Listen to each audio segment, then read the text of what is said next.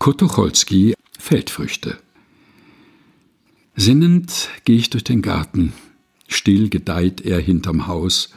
Suppenkräuter, hundert Arten, Bauernblumen bunter Strauß, Petersilie und Tomaten, eine Bohnengalerie. Ganz besonders ist geraten der beliebte Sellerie. Ja, und hier ein kleines Wieschen. Da wächst in der Erde leis das bescheidene Radieschen, außen rot und innen weiß.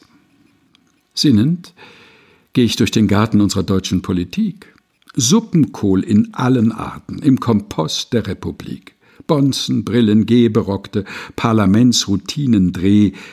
Ja, und hier die ganz verbockte, liebe, gute SPD. Hermann Müller, Hilferlieschen, plühen so harmlos, doof und leis, wie bescheidene Radieschen.